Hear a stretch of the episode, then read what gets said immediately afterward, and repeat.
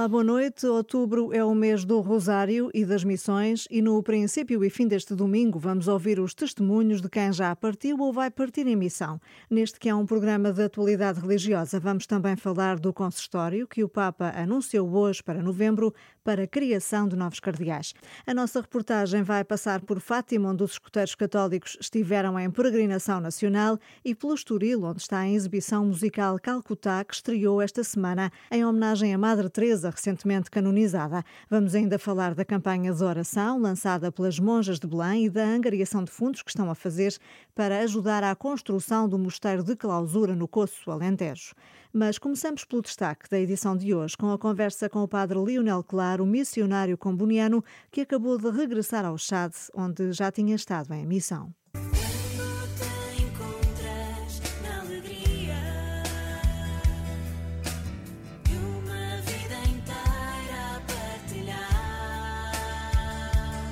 Sai de ti magia queres tua fé anunciar. Tens um mundo novo a construir. Jesus te convida a partir. Alegrai-vos, alegrai-vos sempre no Senhor. Alegrai-vos e vivei no seu amor. Lionel Claro é um missionário comboniano e a música faz parte da sua vida. Ouvimos-lo aqui em Alegria do Amor, um dos temas interpretados pela banda Mício, que criou há sete anos no âmbito do projeto Jovens em Missão. A pastoral vocacional e juvenil foi a área a que se dedicou em Portugal desde que em 2004 regressou do Chad, onde esteve 10 anos. Foi agora para o Chad, que voltou 22 anos depois e no mesmo dia, 4 de outubro, o dia de São Francisco de Assis.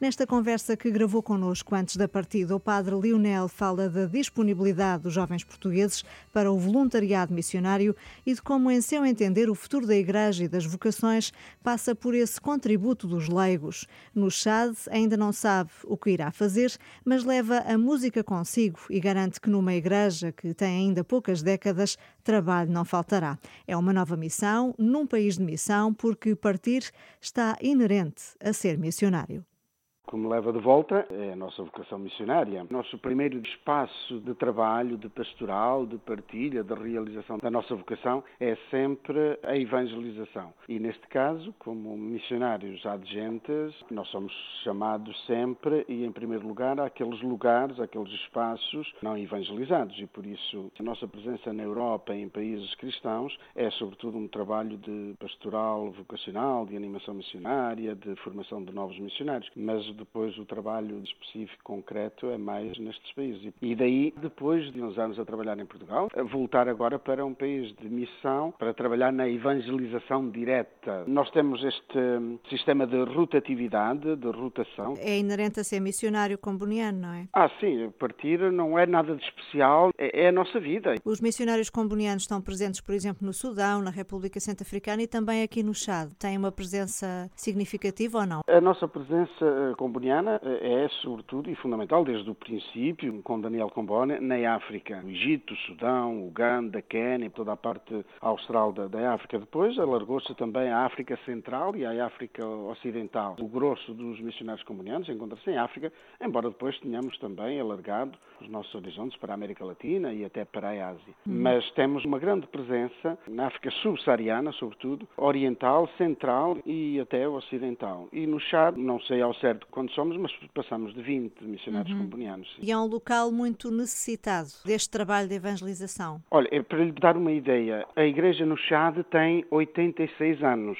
A primeira pessoa a ser batizada no Chad foi em 1930. Portanto, daí já se depreende as necessidades de uma igreja que está a começar e as necessidades é a todos os níveis, de agentes pastorais, necessidades de animadores, necessidades de estruturas, necessidades de meios, materiais materiais, económicos, etc. Por outro lado, é uma igreja cheia de vida, cheia de vivacidade e de vitalidade. Portanto, o que vai fazer à partida será este trabalho, não é? Ao nível da evangelização? Eu não sei ainda o que vou fazer, nem para onde vou. Somos destinados ao país, à província comboniana e depois, chegando lá, em diálogo com superiores, vamos quais são as necessidades, os compromissos que os combonianos assumiram. Uhum. Agora, há trabalhos que são fundamentais e prementes nesta realidade. Por um lado, a primeira evangelização. Foi um trabalho que eu fiz nos 10 anos que lá estive, de 94 a 2004. Foi um trabalho que eu gostei muito. Estava numa paróquia que era duas vezes maior que a Diocese do Porto, a uhum. nível de, de, extensão. 120 mil habitantes. Desses 120 mil, só 3.500 eram batizados. Portanto, um trabalho de primeira evangelização. Depois, um outro trabalho que é muito importante e que nós procuramos também com os nossos centros de formação é a formação de agentes pastorais, de catequistas, de animadores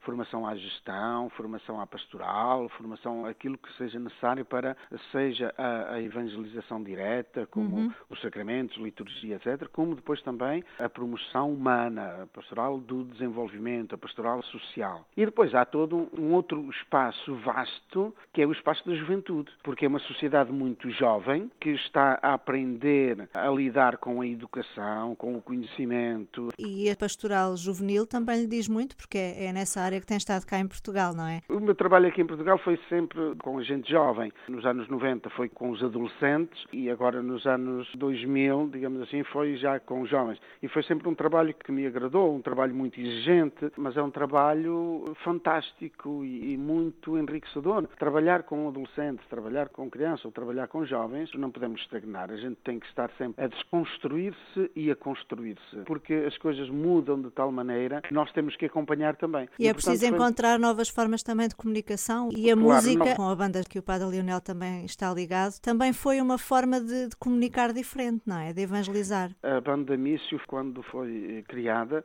foi nessa perspectiva uhum. de uma nova linguagem para abordar os jovens e não só os jovens, abordar também a Igreja em Portugal, porque através da música, de evangelização, de mensagem cristã, nós podemos fazer passar a mensagem de uma outra maneira, com outro encanto, se quisermos, num outro ambiente, com uma outra roupagem, com uma outra forma. Podemos passar a mensagem em novos ambientes onde habitualmente não chegaríamos. E foi nesse sentido também de poder eh, renovar esta presença, esta partilha, a maneira de estar, a maneira de viver, a maneira de acompanhar, a maneira de partilhar a nossa vida com os jovens. Portanto, isso enquadra-se dentro de uma perspectiva pastoral de que não podemos uh, ficar estagnados e fazer todos os anos a mesma coisa, porque não se pode fazer todos os anos a mesma coisa. Uhum. A mensagem é a mesma, certamente, mas depois tem outras roupagens, manifesta-se de maneiras diferentes. No Chad o ambiente será outro, certamente, mas a música irá consigo na mesma? Sim, a música irá comigo na mesma. Provavelmente não terá a mesma utilidade que tem aqui, até porque eh, a música no Chad é muito complicada. É uma escala pentatónica com cinco notas só, mas certamente sim, entre nós, combonianos, a nível de agentes pastorais, etc., será uma mais-valia. Eu continuo continuarei a compor, continuarei a cantar. Em jeito de balanço deste trabalho que tem feito cá nestes últimos anos, como é que estamos em termos de vocações? Há mais jovens despertos para esta realidade da, da missão? Há mais eventuais candidatos a missionários? Que balanço é que faz? Se nós olhamos as vocações à vida sacerdotal, religiosa e consagrada, todos nós sabemos que o número continua a diminuir. O que eu tenho vindo a ver é que provavelmente estas vocações vá lá, antigas e que eram a vida da Igreja, hoje diluem-se de uma certa maneira e surgem novos, alguns têm relutância em chamar-lhe vocações, chamemos-lhe ministérios ou hum. serviços na Igreja. E hoje proliferam na Igreja, seja a nível da Igreja diocesana, como a nível das congregações religiosas e missionárias, serviços e ministérios que não existiam há alguns tempos atrás. Uhum. E são outras formas de Deus manifestar também a sua presença e, se calhar, de nos dizer atenção, eu sou livre de chamar, as necessidades hoje provavelmente já não exigem, se calhar, a presença, por exemplo, de um sacerdote, mas exigirão a presença de alguém que acolha, de alguém que esteja constantemente disponível, de alguém que saiba animar determinados serviços na igreja, etc. E hoje o que, o que eu tenho visto, e eu tenho sempre dito isto, e parece-me que as novas vocações vão por aí também, nós temos hoje um leque grande de gente, de jovens, que gostaria e que se interessa e faz, e se prepara, e se forma para a missão, de longa duração ou de curta duração. Não estou a falar só de voluntariado, estou a falar de missão, que é também voluntariado, mas se quisermos voluntariado missionário, quer dizer, de gente que vai para outros lugares, outros países, e sobretudo para a África, a América Latina, não só para ajudar, para distribuir coisas materiais, mas que vai também para partilhar a sua fé enquanto casal, enquanto jovem cristão. Vão para viver a sua fé, não é uhum. só para porque é bonito ir construir uma igreja ou construir uma escola, não, vão com o intuito de partilhar e viver a sua fé. E nisso parece-me que hoje nós, se calhar, não estamos a aprender ainda a aproveitar todas essas vozes que vêm do Espírito e eu acho que era necessário nós abrirmos muito e investirmos também nisso. A Igreja hoje e o mundo hoje continuará certamente a precisar de sacerdotes, de religiosos e religiosas, mas necessitamos de nos abrir a novos ventos e a novos sopros do Espírito. E há esta generosidade na, na juventude portuguesa e esta ligação também à fé, não é? Sim, nós que trabalhamos com a juventude encontramos diariamente em grupos que se preparam para a missão, ligados aos institutos, por exemplo, ou ligados até a alguma diocese, qualquer movimento, até às vezes movimentos universitários, etc. E vê-se esta generosidade, esta abertura, esta disponibilidade. E agora eu, eu parto para a missão, mas também um dos jovens que tocava na banda Mício partiu agora também um ano para Santo e Príncipe, para animar um projeto de rádios que os Leigos para o Desenvolvimento têm em Santo e Príncipe. Ele, Sim, os números oficiais até indicam que de facto este voluntariado missionário tem crescido nos últimos anos em Portugal. Tem, tem, tem crescido. É necessário ser bem enquadrado. Se houver um bom caminho, uma boa preparação para todos estes jovens, poderemos ter uma igreja diferente, e certamente teremos, e será bom, mas teremos missionários, não já sacerdotes nem religiosos, mas missionários leigos e que dão um testemunho tão válido ou maior que o nosso. O testemunho do padre Lionel Claro, de novo em missão no Chad. Com Jesus rasga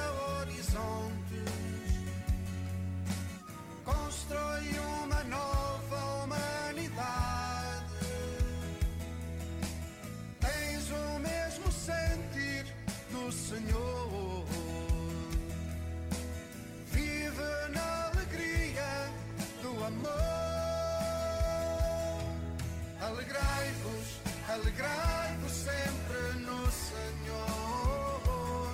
Alegrai-vos e vivei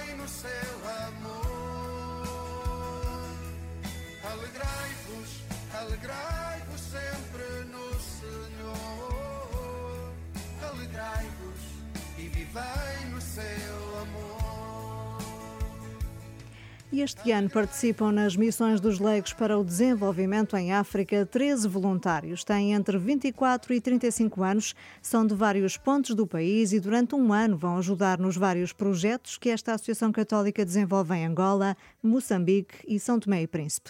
São sempre missões de longa duração, no mínimo de um ano, porque o trabalho que fazem no terreno exige tempo e dedicação para dar resultado. Luís Santiago é um desses voluntários. Advogado do Porto, contou ao jornalista Henrique Cunha, o que o leva a partir, já no próximo domingo, dia 16 de outubro, para Moçambique. Do voluntariado local à dedicação exclusiva por um ano à causa foi um pequeno passo. Luís Santiago sentiu-se atraído pela ideia, preparou-se durante um ano e está prestes a trocar Vila do Conde por Moçambique.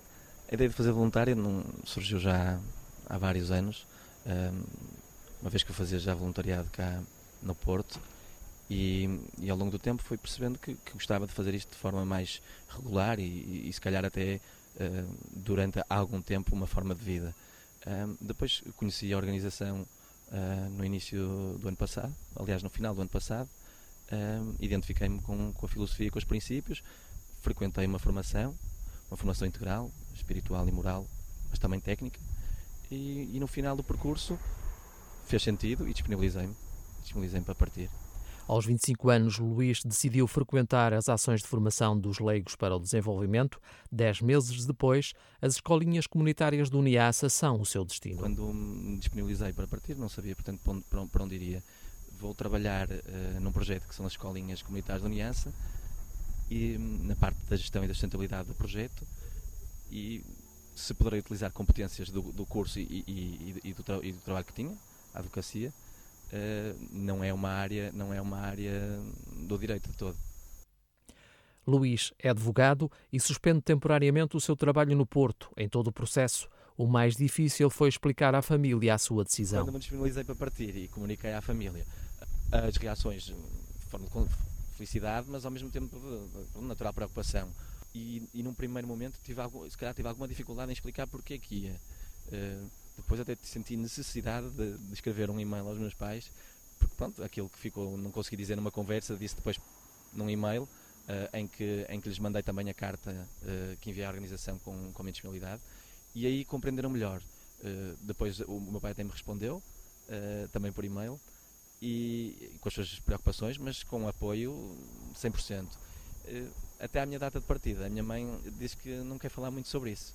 A viagem está marcada para este domingo e, apesar das novas tecnologias permitirem uma maior proximidade, Luís quer apostar em algum distanciamento para se dedicar por inteiro ao projeto. De certa forma, tenho que desligar um bocadinho do que, do, do, que, é, do, que, é, do que é o dia a dia aqui, do que não ter, não ter minha, o meu coração lá e a minha cabeça cá. Eu, eu quero estar de corpo e alma no projeto, corpo e alma em Moçambique, neste ano, não esquecendo claramente que que o meu lugar, independente da minha missão agora ser lá, tenho muito poucas dúvidas que o meu lugar é aqui. A avaliação do trabalho fica para daqui a um ano, mas Luís Santiago não exclui a possibilidade de prolongar por mais 12 meses o seu voluntariado. Milhares de escuteiros de todo o país reuniram-se este fim de semana em Fátima. A peregrinação nacional foi organizada pelo Corpo Nacional de Escutas no contexto do Jubileu da Misericórdia e também das celebrações do Centenário das Aparições. A reportagem é da Paula Costa Dias. Perto de 30 mil escuteiros de todo o país deslocaram-se neste fim de semana a Fátima no âmbito da peregrinação promovida pelo Corpo Nacional de Escutas. Uma forma de pôr em prática a caminhada que os escuteiros fazem, disse a Renascença o chefe nacional Norberto Correia.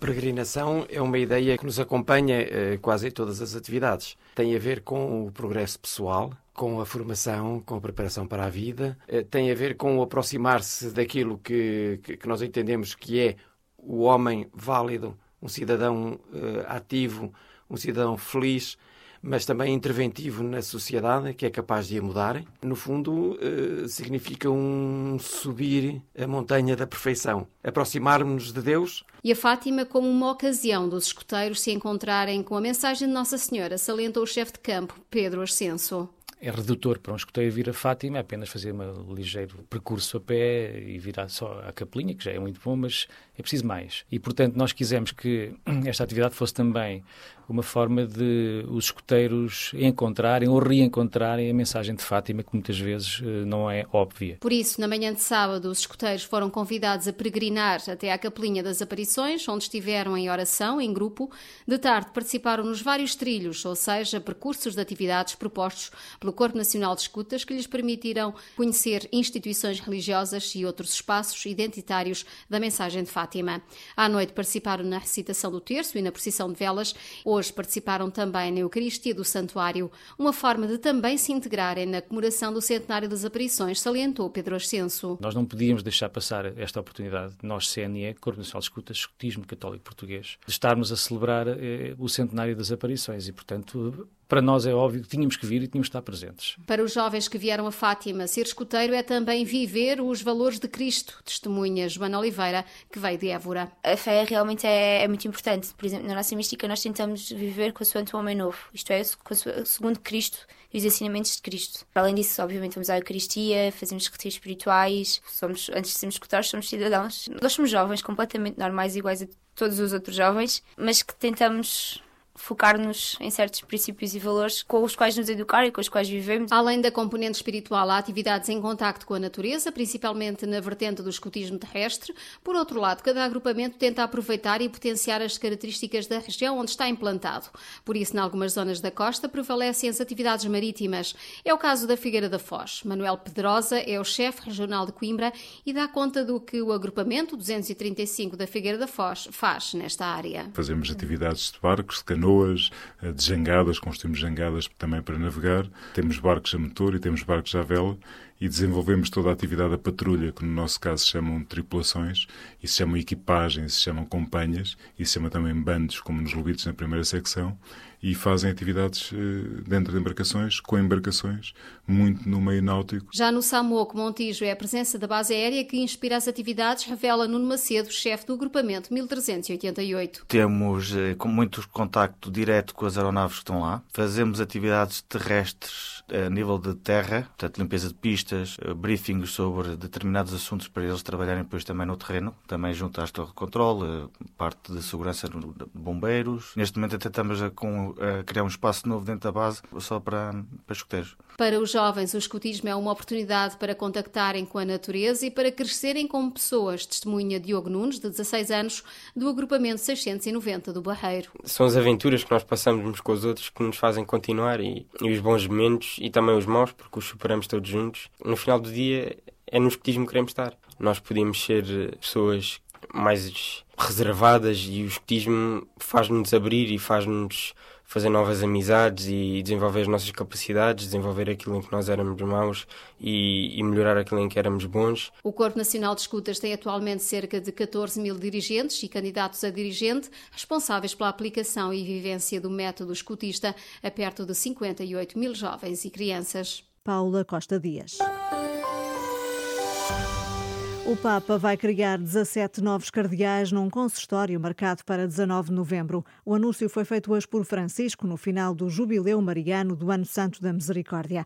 A lista divulgada tem 13 novos eleitores de 11 países, incluindo alguns que não estavam ainda representados no Colégio Cardinalício, como o Bangladesh, a Maurícia e a Papua Nova Guiné. O Papa, os novos cardeais e todo o Colégio Cardinalício vão concelebrar a missa de 20 de novembro na solenidade litúrgica de Cristo Rei, que marca o final do Jubileu da Misericórdia. Este será o terceiro consistório do Pontificado Francisco. No último, em fevereiro de 2015, Dom Manuel Clemente foi um dos novos cardeais. E o Patriarca de Lisboa marcou presença na última semana na estreia de Calcutá, um musical sobre a Santa dos Últimos, que está em exibição no auditório da Boa Nova, no Estoril. É um espetáculo de homenagem à Madre Teresa, recentemente canonizada, e tem um cariz solidário. As receitas vão reverter para o Centro Paroquial do Estoril. Aura Miguel esteve no espetáculo de estreia.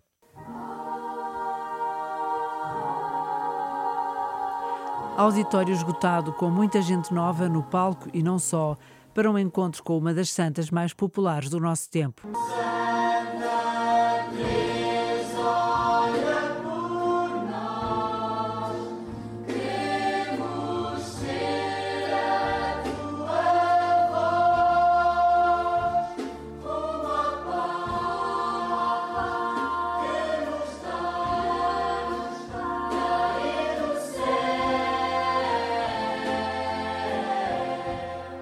Sentado nas primeiras filas está o Patriarca de Lisboa. Para Dom Manuel Clemente, este percurso com música e danças é ideal para os jovens e ajuda a pensar no essencial. Eles encontram-se nisto, não é? E, aliás, a melhor maneira deles até extravasarem tudo aquilo que, que neles é tumultuoso, porque é próprio da idade, mas que aqui encontra muito escoamento e um significado bonito, tudo que tem a ver com o Evangelho é bom. Portanto, acha que é uma forma de evangelização também ideal para os da idade deles? Absolutamente. Para novos e velhos também. Digamos que, digamos que encarna, não é? Que é a lei do Evangelho. Porque com eles e com esta vivacidade toda, o Evangelho torna-se, digamos assim, ainda mais real e, portanto, mais comunicativo.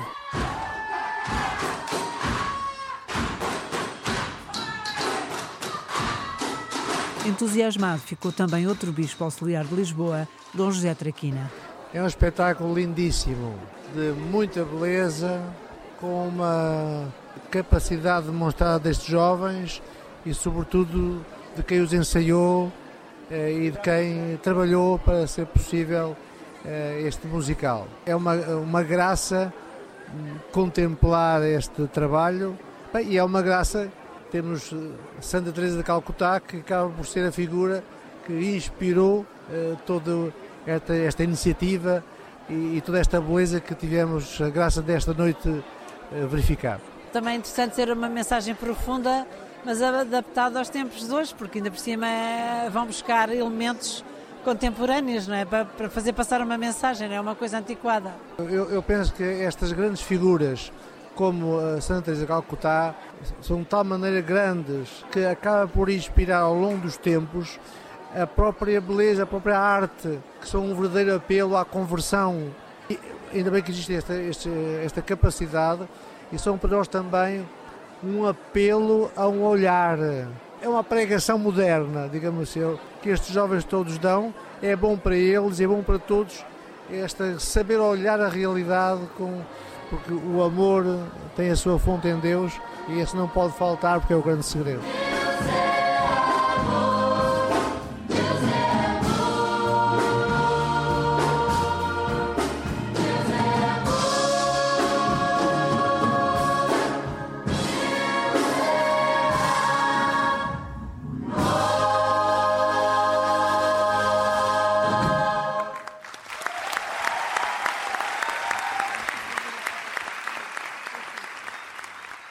Calcutá, um musical sobre a Santa dos Últimos, vai estar ainda em cena na próxima semana, de 13 a 16 de outubro. Tem autoria e encenação de Matilde Trocado e direção musical de António Andrade Santos. As monjas de Belém, que têm um mosteiro de clausura no Coço, na Arquidiocese de Évora, estão a promover a campanha de oração Portugal a Rezar. Foi lançada na sexta-feira, 7 de outubro, dia de Nossa Senhora do Rosário, que é a patrona do mosteiro. A iniciativa, que se integra no centenário das aparições em Fátima, convidou os portugueses a rezar pela paz e pela reconciliação. Para promover esta cadeia de oração por todo o país e também para angariar fundos para a segunda fase de construção do mosteiro, vão ser vendidas um milhão de dezenas feitas pelas monjas. Estão já a ser distribuídas por paróquias de várias dioceses. A iniciativa partiu de um grupo de fiéis do Coço, localidade que já foi conhecida como a terra mais comunista de Portugal, mas onde as monjas de Belém já estão há três anos, para já em instalações ainda provisórias. Eu digo que Deus tem os seus caminhos. Realmente, num lugar onde a presença da Igreja era difícil, há um convento de monjas que se instala lá. Tem sido uma grande referência para esta comunidade paroquial, que realmente percebeu que há um grupo de jovens que deixaram toda a sua vida para se dedicar à oração e que nessa oração eles estão presentes. Eu penso que é uma maneira muito bonita, através do silêncio, de evangelizar e de levar Cristo a esta comunidade. O padre João Luís, pároco da região do Coço, na Arquidiocese de Braga. E este foi o princípio e fim de 9 de outubro, um programa de atualidade religiosa na Renascença, com edição e apresentação de Angela Roque. Até ao próximo domingo, boa noite e boa semana.